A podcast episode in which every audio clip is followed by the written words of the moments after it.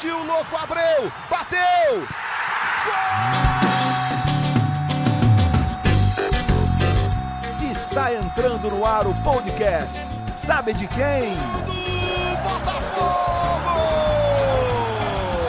Do Alvinegro, do Glorioso.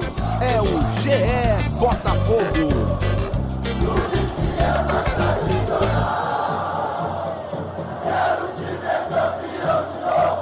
Olá, torcedor Alvinegro, é um prazer, é uma honra estar na sua companhia. Eu sou o Rafael Barros e a gente vai para mais um GE Botafogo. É claro que, mais uma vez, gostaríamos que num contexto melhor, é, depois de uma vitória do Botafogo, mas não foi isso que aconteceu. O Botafogo já está há mais de 40 dias sem saber o que é uma vitória.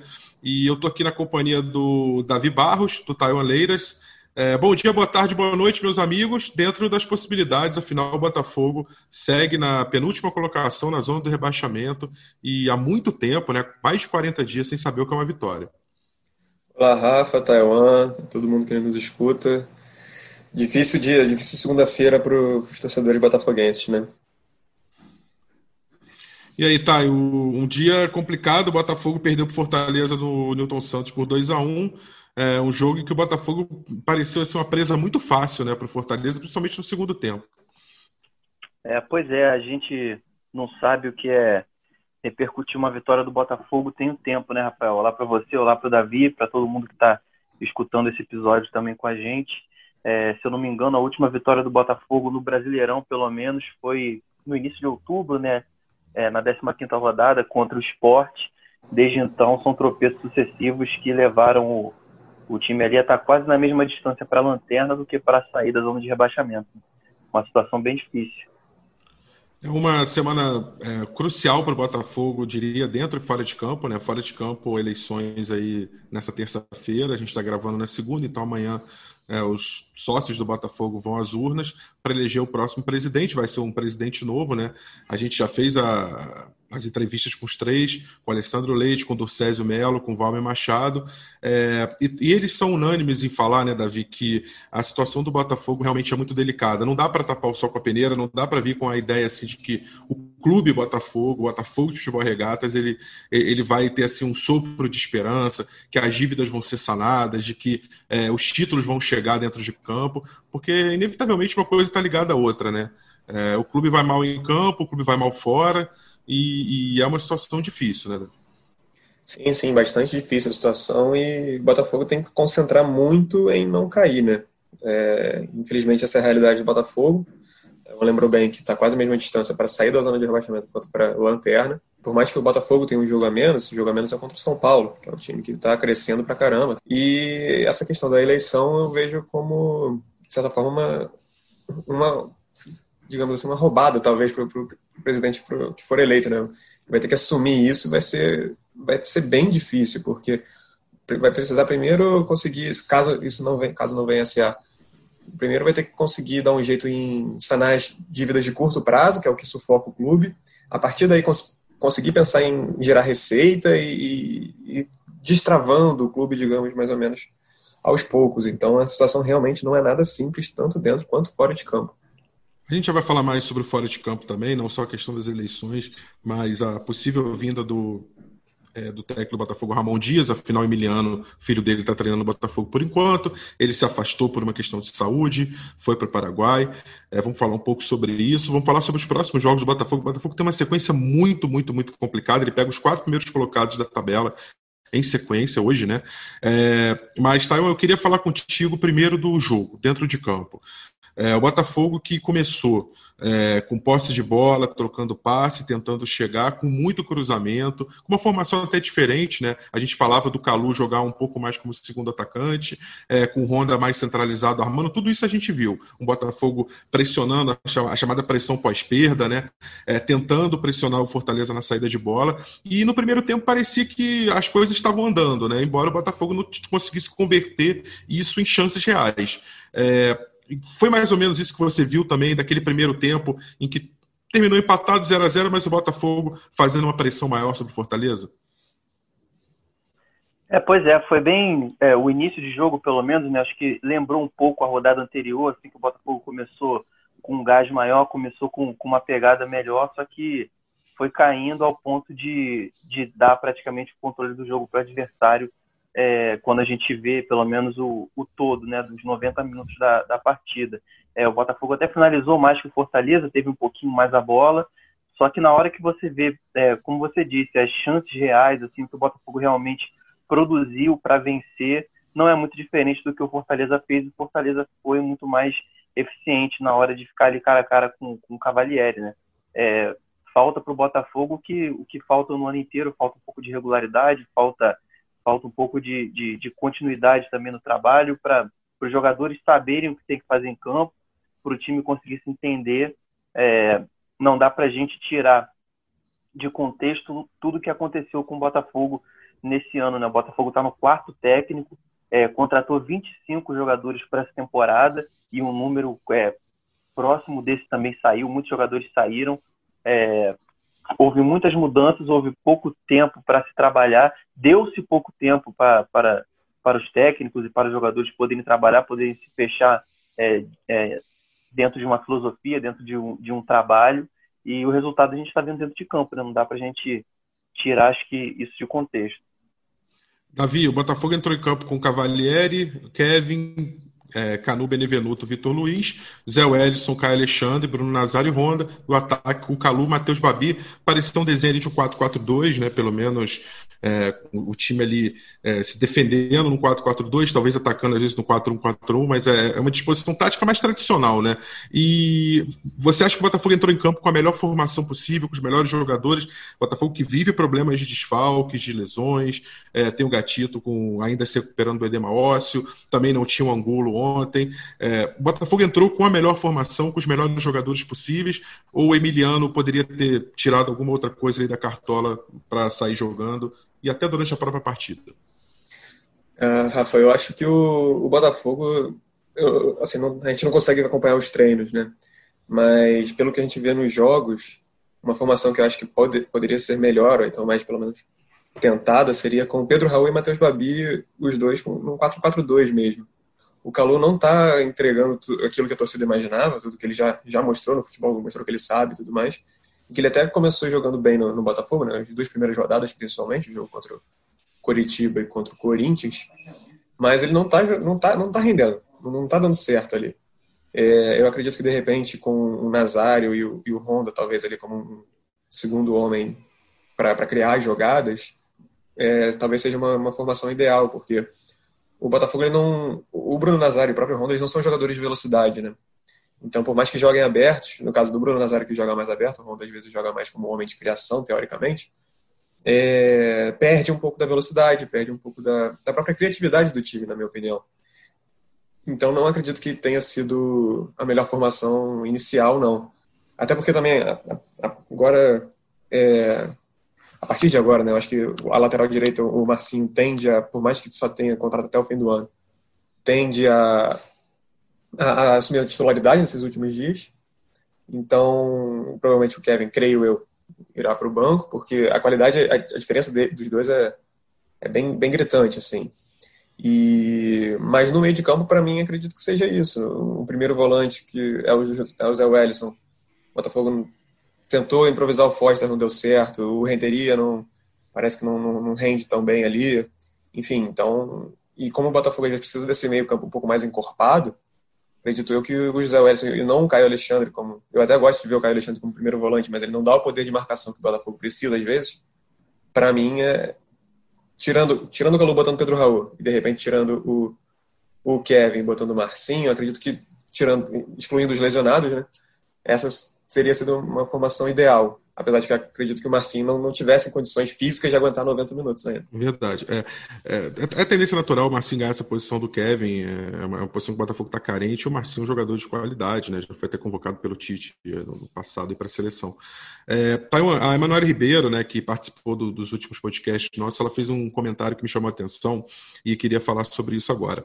O Botafogo num primeiro momento do campeonato, na primeira metade do primeiro turno, pelo menos, ele jogava dando a sensação para a gente de que os resultados eram de alguma forma injustos. Né? O Botafogo jogava muitas vezes melhor do que os adversários, muitas vezes por deficiência técnica no ataque, ou por algum azar, ou até por erro de arbitragem, não conseguia sair com os três pontos.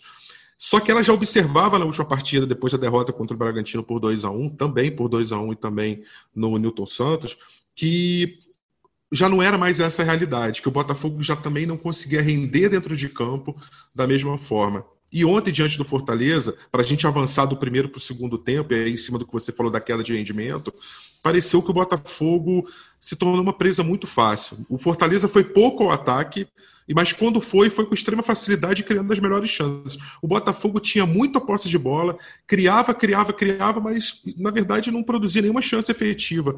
É, você ficou um pouco com essa sensação também? Qual foi a tua leitura ali do todo do jogo, principalmente depois de falando já mais do segundo tempo, em cima desse comentário que a Manu fez, dessa queda de rendimento que parece que está havendo agora mesmo do, do Botafogo no campeonato, dentro do Brasileirão? É, Pois é, eu concordo muito com a Manu. Ontem ela estava no, no Newton Santos, acompanhou bem de perto o jogo e, e sabe até analisar melhor do que a gente, mas é, vendo um pouco mais de longe, a gente percebe isso. E, e de novo, eu, eu bato na, na tecla da, da rotatividade dos técnicos. Né? É, nessa época que, o, que a Emanuele cita, que você lembrou agora, o Botafogo tinha o Paulo Autuori como técnico. Ele, ele chegou no meio de, de fevereiro e saiu no final de setembro. É praticamente final de setembro e início de outubro, se não me engano, foi no último dia de setembro que ele saiu. Desde então, o Botafogo já, já vai para o segundo técnico que sucede o, o Paulo Autuori. Passou o Bruno Lazzaroni com uma passagem relâmpago e agora tem o Ramon Dias, que ainda não estreou, está sendo substituído pelo, pelo filho e auxiliar Emiliano.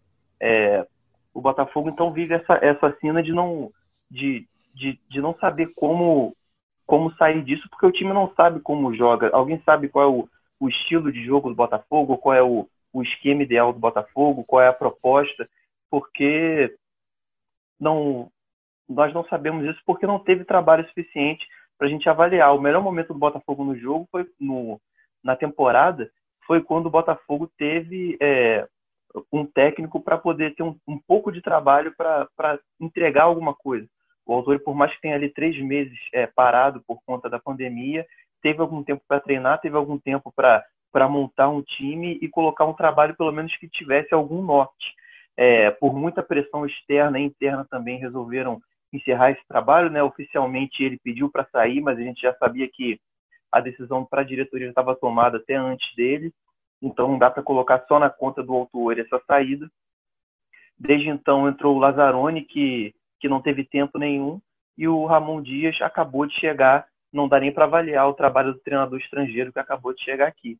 É, essa, essa é a situação que o Botafogo se colocou, e aí eu acho que não só pela, pela questão financeira que a gente sempre bate aqui, sempre lembra, porque de fato tem que ser colocado em contexto, porque é muito grave. É, o Botafogo está nessa situação porque tem dívida na casa do bilhão para um clube que circula é, algo na casa de 250, 200 milhões de reais por ano então é muito pouco. Só que, além disso, o Botafogo teve quatro técnicos em um ano, teve 25 contratações em um ano, e a gente coloca essas contratações na balança, ver quais deram certo, quais deram errado. Nessa, na última semana, a gente fez esse levantamento no GE. Globo, quem quiser dar uma olhada, é, e também sobre os técnicos. É, não é só nesse ano. É, na gestão Mufarrege, em três anos, ele assumiu no início de 2018, o Ramon Dias é o nono técnico que o Mufarrege contratou, uma média de três técnicos por ano. Nesse, nesse, nesse tempo, o Botafogo ganhou um campeonato carioca, mas sempre brigou na parte de baixo da tabela ou no máximo ali no, numa parte mediana na tabela. Será que é coincidência? Eu acho que não. E essa conta está vindo esse ano porque é um ano mais difícil ainda financeiramente, é um ano instável é, por muitas razões, até pela pandemia, e o Botafogo também não, não deu tempo para se trabalhar para poder sair dessa situação de alguma maneira. É, o número de contratações, o número de técnicos que já passaram pelo clube em 11 meses, eu acho que mostra isso. É verdade. E o Felipe Neto, né, ele postou mais uma vez, né, durante o jogo, a, questão, a preocupação dele com o futuro do Botafogo, dizendo que se o clube for para a Série B, é, vai ser uma, um momento assim, quase que uma morte lenta, né? Acho que ele usou essa expressão é, morte lenta. E é, não é a primeira vez que ele se manifesta em relação a isso, o Montenegro também já falou.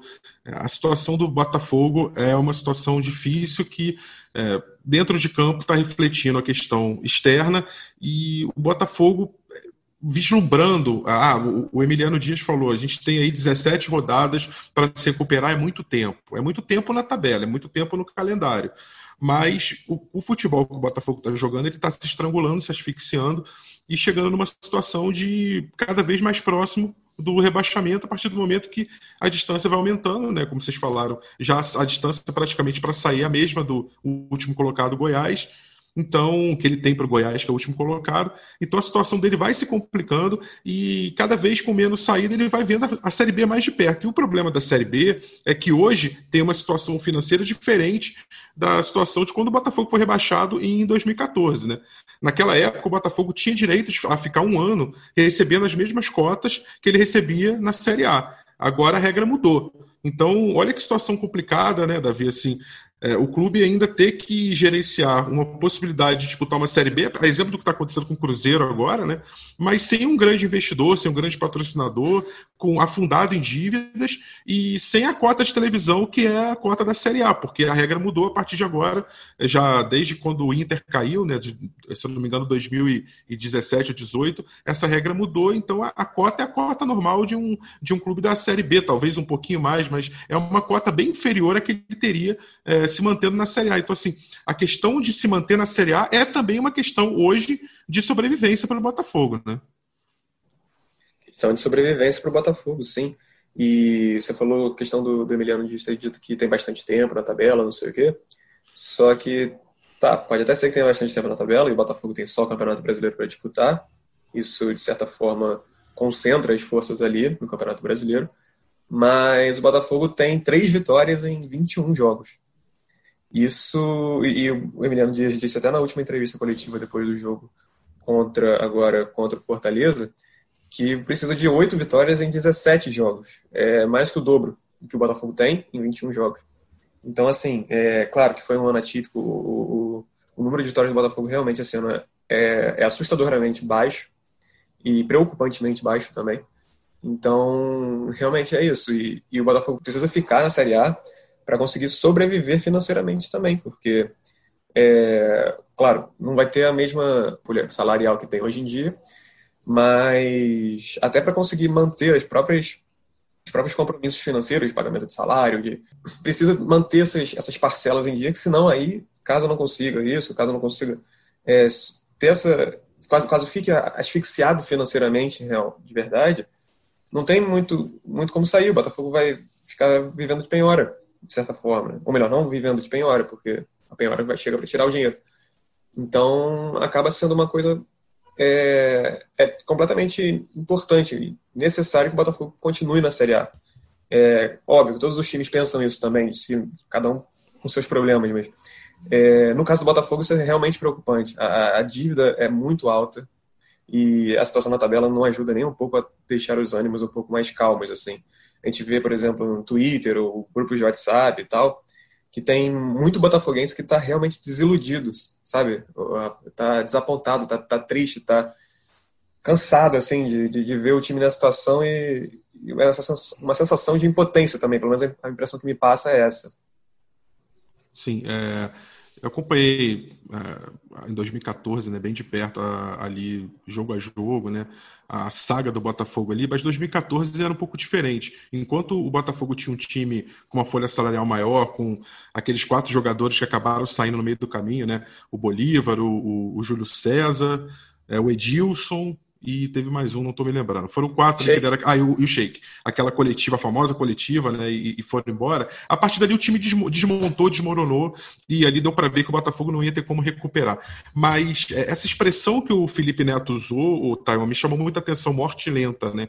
A impressão que o torcedor do Botafogo tem é exatamente essa: que o clube está sendo asfixiado, está morrendo aos poucos. É, morte, eu não vou falar o fechamento do clube, longe disso, gente, mas quando eu falo morte, é uma situação, né? É, falando da queda para a Série B, de, de, de, você se afundar em dívida e não ter uma recuperação tão fácil. Não estou falando em fechamento e nada disso, não. Uma morte lenta no sentido de que o clube vai caminhando, caminhando, caminhando, parece que de forma irreversível para a Série B, né? Pelo menos eu tenho essa sensação. E você falou sobre o Autuori, queria é, que a gente comentasse sobre isso, que foi o trabalho mais longevo que o Botafogo teve até agora esse ano, e o Ramon Dias ainda não conseguiu chegar ao Botafogo para pegar esse elenco, para pegar esse grupo e para tentar dar uma consistência, uma forma, é, pelas informações que você tem, pelo que você tem apurado, visto, é, qual que é a situação do Ramon, assim, é, é porque é, é, fundamental, né? Você falou, doutor, é fundamental o Botafogo ter uma sequência agora. Não adianta ficar trocando de técnico, de trabalho, é, usando auxiliar, né? Então, quando que o quando que o Ramon chega e, e, e dá para dar essa sequência, dá para evitar essa morte lenta que o, que o, a que o Felipe Neto se referiu? É, essa, essa morte lenta, é claro que o Botafogo nunca, acho que nunca vai acabar enquanto tiver é, torcedor do Botafogo no mundo, e são milhões deles, o Botafogo não vai acabar de fato.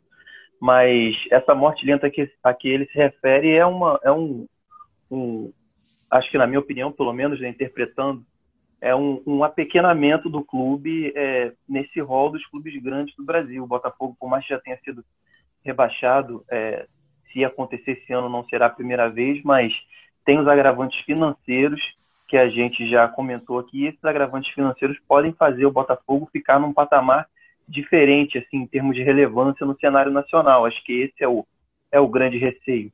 Com o tamanho das dívidas que o Botafogo tem e projetando as receitas que vão deixar de entrar por conta da, da pandemia que já está rolando, mas também por conta das novas regras, distribuição de cota de TV, isso tudo, é, a, a, conta não fecha e, e corre-se o risco do Botafogo virar aquele time que cai para a Série B e não consegue subir, ou então é, frequenta a Série A muito menos do que um clube gigante como o Botafogo deveria. Acho que esse é o receio. Assim, o Botafogo acabar de fato nunca vai acabar, mas a situação financeira em que está, é, dependendo dos resultados desse ano, pode colocar o, o, clube num trilho assim que, vai, que é difícil de reverter. E acho que esse é o temor de todo mundo dentro do clube, principalmente dos torcedores que, que acompanham o Botafogo sempre. Né? É, sobre o treinador, eu acho que essa agora, por, por incrível que pareça, vai ser é, a oportunidade do Botafogo ter alguma continuidade e, entre aspas, é, alguma tranquilidade para trabalhar, porque a janela fechou, não tem como contratar mais reforço, não tem como vir mais, porque não, não quem o Botafogo contratar agora não pode ser inscrito no brasileiro, então o elenco vai ser esse obrigatoriamente, a não ser que alguém seja mandado embora. E o técnico acabou de chegar.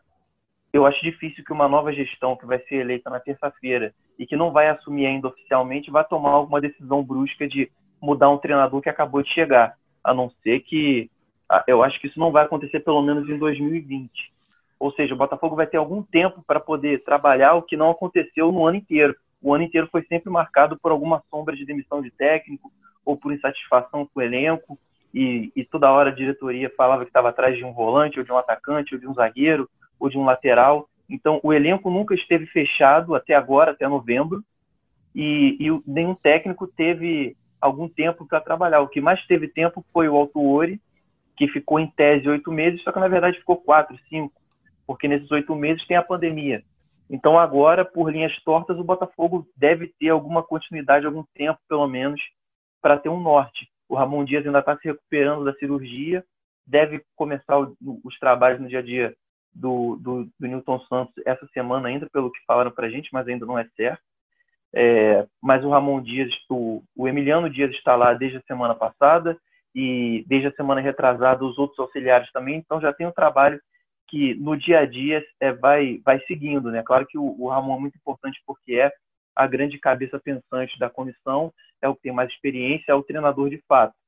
Mas todo mundo que já está incluído na filosofia dele está trabalhando ali no dia a dia e já está tentando implementar. Acho que a gente vê uma diferença ou outra, só que ainda é muito pouco, porque são é, dois jogos por semana praticamente e eles estão lá há duas semanas.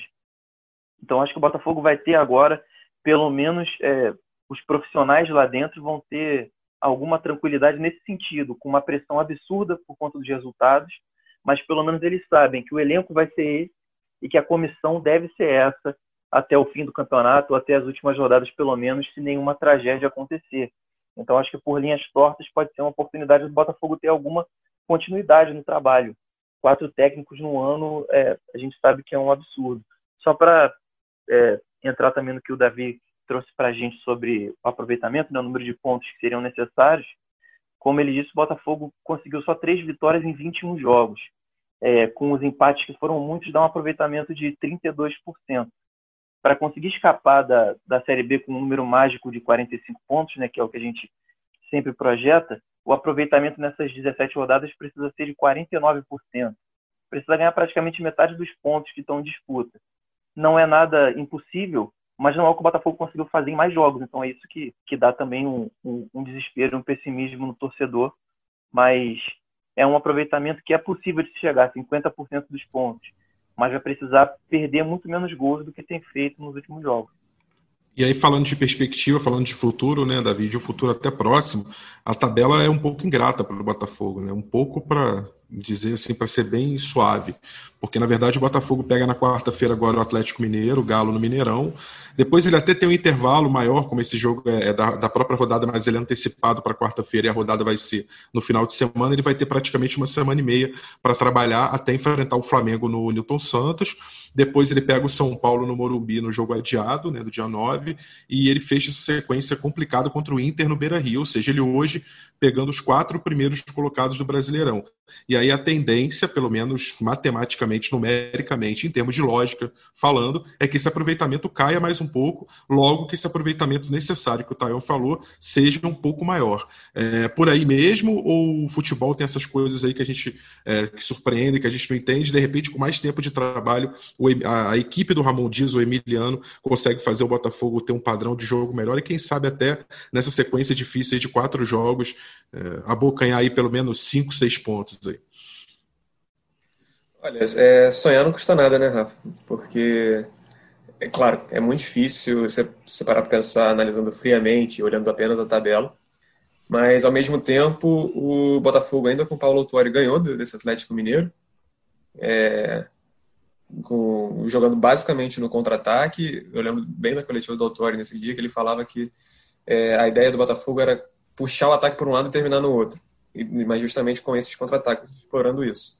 É, de certa forma também tem, vai pegar o Flamengo, que querendo ou não é clássico, né? E já dizia o, o grande pensador que clássico é clássico e vice-versa. Mas e tem, tendo esse tempo maior de trabalho, com, provavelmente já com Ramon Dias aqui no Rio de Janeiro, e querendo ou não, acredito que possa ter aí alguma, alguma coisa. Não, pode, pode dar certo, mas também pode, pode não dar. É, é muito é muito volátil, sabe? Assim, é, é muito. O Botafogo está muito, muito cheio de incerteza. A gente não consegue cravar quase nada sobre o futuro da equipe. Então, é, e de certa forma, acredito que o mais consistente ali, talvez o, seja mais difícil de tirar pontos, seja o São Paulo, porque o São Paulo realmente tem tá uma, tá crescente muito boa com, com o Fernando Diniz. E o Internacional com o Abel Braga está começando a, a, aparecer que dá sinais de, de fraqueza. Então, perdeu para o Fluminense recentemente, apesar de o Fluminense estar também muito bem na tabela. Mas acredito que justamente o, o, o segredo, talvez, ou então a chave para o sucesso do, do Botafogo nesses próximos dias seja a partir do jogo contra o Atlético Mineiro, que aí o Ramon Dias, provavelmente, aqui no Rio de Janeiro, já vai conseguir dar uma cara maior ao que ele, ao Botafogo que ele pensa e eu acho até que a gente já conseguiu ver algumas coisas do, do Ramon Dias, principalmente no início dos jogos. É, por mais que tenha não seja o Ramon Dias que esteja treinando a equipe, acredito que algumas ideias já estejam mais ou menos ali. Por exemplo, eu percebi que o Botafogo estava pressionando mais a marcação, principalmente no, no, no, primeiro tempo. O Botafogo pressiona mais, ele parece um pouco mais coeso nessa, nessa marcação. Os jogadores parecem saber o que fazer um pouco mais do que quando era com, com o Paulo Tuori ou então com, com o próprio Lazzaroni, que não teve nem tempo para fazer o que, ele, o que ele queria. Então, assim, pelo menos eu vejo um pouco disso já no Botafogo. É, o Botafogo agora tem que parar de abusar dos cruzamentos. A, a gente estava falando da Manu mais cedo, e, ela, até na análise que ela escreveu para o GE de hoje, que está lá no, no GE. Globo, é, ela fala que dos 40 cruzamentos que o Botafogo tentou, o Botafogo tentou 40 cruzamentos, acertou 5. Isso é um número muito inacreditável, se você parar para pensar. É um aproveitamento de, de quase 10%. Então, assim, é, é uma coisa que você, se você, quando você repara, assim, você bota no ponto do lápis, é, é inacreditável o Botafogo tentar um número tão grande de cruzamentos e, e, acertar um número tão pequeno. Se ainda desse certo, beleza, sei lá, acertava metade. E aí isso gerava três, quatro finalizações, duas com perigo. Mas não, nem isso acontece. Então, o Botafogo tem que aprender a construir as jogadas, o que é uma coisa que a gente bate na tecla desde o início do ano. O Botafogo tem muita dificuldade para criar jogadas. Não, não, se impõe criativamente, não, não, se impõe ofensivamente. Então, eu acredito que esse tempo agora que o, que o Ramon Dias vai ter, que a equipe do Ramon Dias vai ter, a comissão ali, possa ser um pouco, um pouco melhor e mostre o Botafogo um pouco melhor. Acredito que a, a torcida pode se fiar um pouco nisso, pode, pode confiar, esperar um pouco essa mudança, digamos assim. É, o, como eu falei, o, chamou atenção nesse jogo de, é, desse domingo a dificuldade do Botafogo converter uma posse de bola, cruzamentos, é, em, em, chances reais, assim, de dar fazer o último passe, fazer a bola chegar no Matheus Babia limpa, ou de concluir é, chances de forma limpa. E, por outro lado, o que eu vi foi o Fortaleza muito tranquilo, chegando da forma que queria, Claro que teve a mudança do Marcelo Chamusca fundamental, quando ele tira o Wellington Paulista e bota o Bergson. O Bergson que vai até fazer o, primeiro gol do jogo. Mas ali, por, por ali, já, já, o Fortaleza já tinha ensaiado dois ou três minutos antes uma jogada semelhante, entrando pela, pelo canto esquerdo da defesa do Botafogo. Foi parar na, na frente do Cavalieri. O Cavalieri fez uma boa saída, uma boa defesa. E depois não teve jeito. Depois saiu o gol do Fortaleza. É, então a facilidade com que o Fortaleza chegou e conseguiu concluir a gol foi algo impressionante. Eu vou colocar o áudio do Marcos Montenegro Montenegro, que é apresentador e, e é, editor responsável pelo é, GE do Ceará, de Fortaleza, e ele dando uma visão do ponto de vista do Fortaleza, de como que foi enfrentar o Botafogo. Eu queria poder comentar um pouquinho sobre essas deficiências defensivas do Botafogo.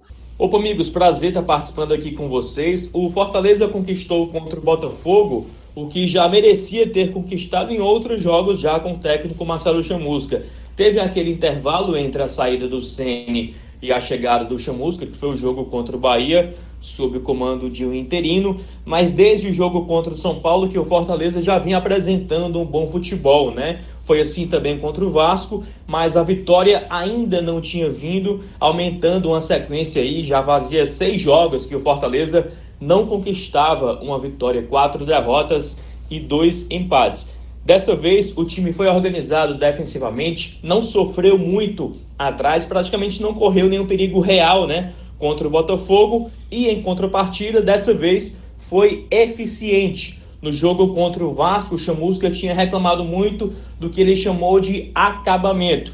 Dessa vez, o diferencial foi que teve esse acabamento e também um pouco de sorte né, com o dedo do treinador. Assim que o Bergson entrou na partida, fez o gol e depois, é, numa jogada, mais uma jogada rápida de transição, David aumentou a conta para 2 a 0, depois sofreu o gol do Botafogo, mas conseguiu controlar, administrar esse resultado. Em alguns momentos marcando a saída de bola do Botafogo, marcando aquele jeito pressão e deu certo, né? Foi assim o primeiro gol com o Romarinho é, pressionando ali a defesa e tocando depois é o Bergson, na verdade, pegando a sobra para fazer o primeiro gol do tricolor. Então, eu diria que a diferença dessa vez foi a eficiência no ataque tricolor. Um time organizado na defesa, no meio campo, girando a bola como que é o Chamusca, tocando mais, é, procurando é, outras alternativas, aumentando o repertório e assim chegou a primeira vitória depois de seis jogos, né? Fazia um mês que o Fortaleza não ganhava e comemorou esse um mês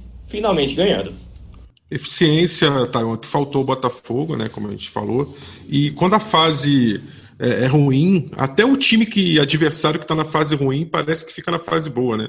Fortaleza também vinha de uma sequência sem vitórias, também parecia que as coisas não aconteciam e de repente, é, quando enfrenta o Botafogo que está numa fase também péssima, consegue construir jogadas e aproveitá-las, né? O Fortaleza não criou tanto no jogo, mas as poucas vezes que criou foi muito eficiente, né? É, pois é, a impressão que dá é que o Botafogo não consegue não consegue é, vencer, né? não consegue ter força para superar o adversário, tanto que só venceu três jogos no, no campeonato inteiro. É, como, e como você disse, é, foi uma atuação instável do time. Né? Começou com, com algum volume, mas é, não conseguiu ter criatividade suficiente, não conseguiu é, jogar muito pelo meio, que deveria ter feito. Foram 40 cruzamentos o jogo inteiro é muita coisa.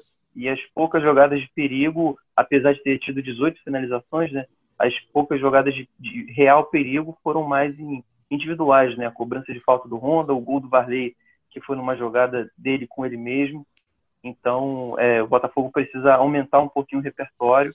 Isso vai vir com, com a continuidade do trabalho, né? Ver se o, o Ramon Dias e a comissão dele conseguem dar um pouco um pouco de, de dinâmica, de repertório para esse time. O problema é que o prazo fica cada vez mais curto, a pressão por resultados é grande e, e eles vão ter que apresentar isso em pouquíssimo tempo. O Davi, o Botafogo teve. O Emiliano tentou alternativas ao longo do jogo, tentou mudar a cara do Botafogo, mudar a atitude. Acho que até conseguiu, embora tardiamente. O Varley foi um destaque, entrou bem. É, ele também colocou o Eber Bessa, também colocou, já tinha colocado o Marcinho no intervalo, você falou. E foram quatro alterações. Ele também botou o Pedro Raul, né, no lugar do Babi.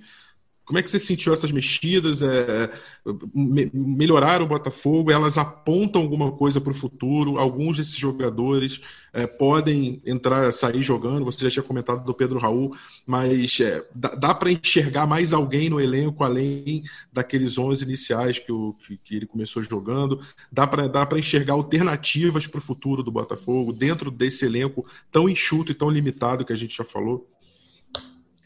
É, eu acho que o, das possibilidades ali que o, que o Ramon Dias vai ter e que o Emiliano teve, acredito que seja por aí mesmo, não, não tem muito o que fazer, porque, também lembro, não tem mais como contratar ninguém a tempo de inscrever para o Campeonato Brasileiro. E ainda assim, o Botafogo contratou 25 jogadores.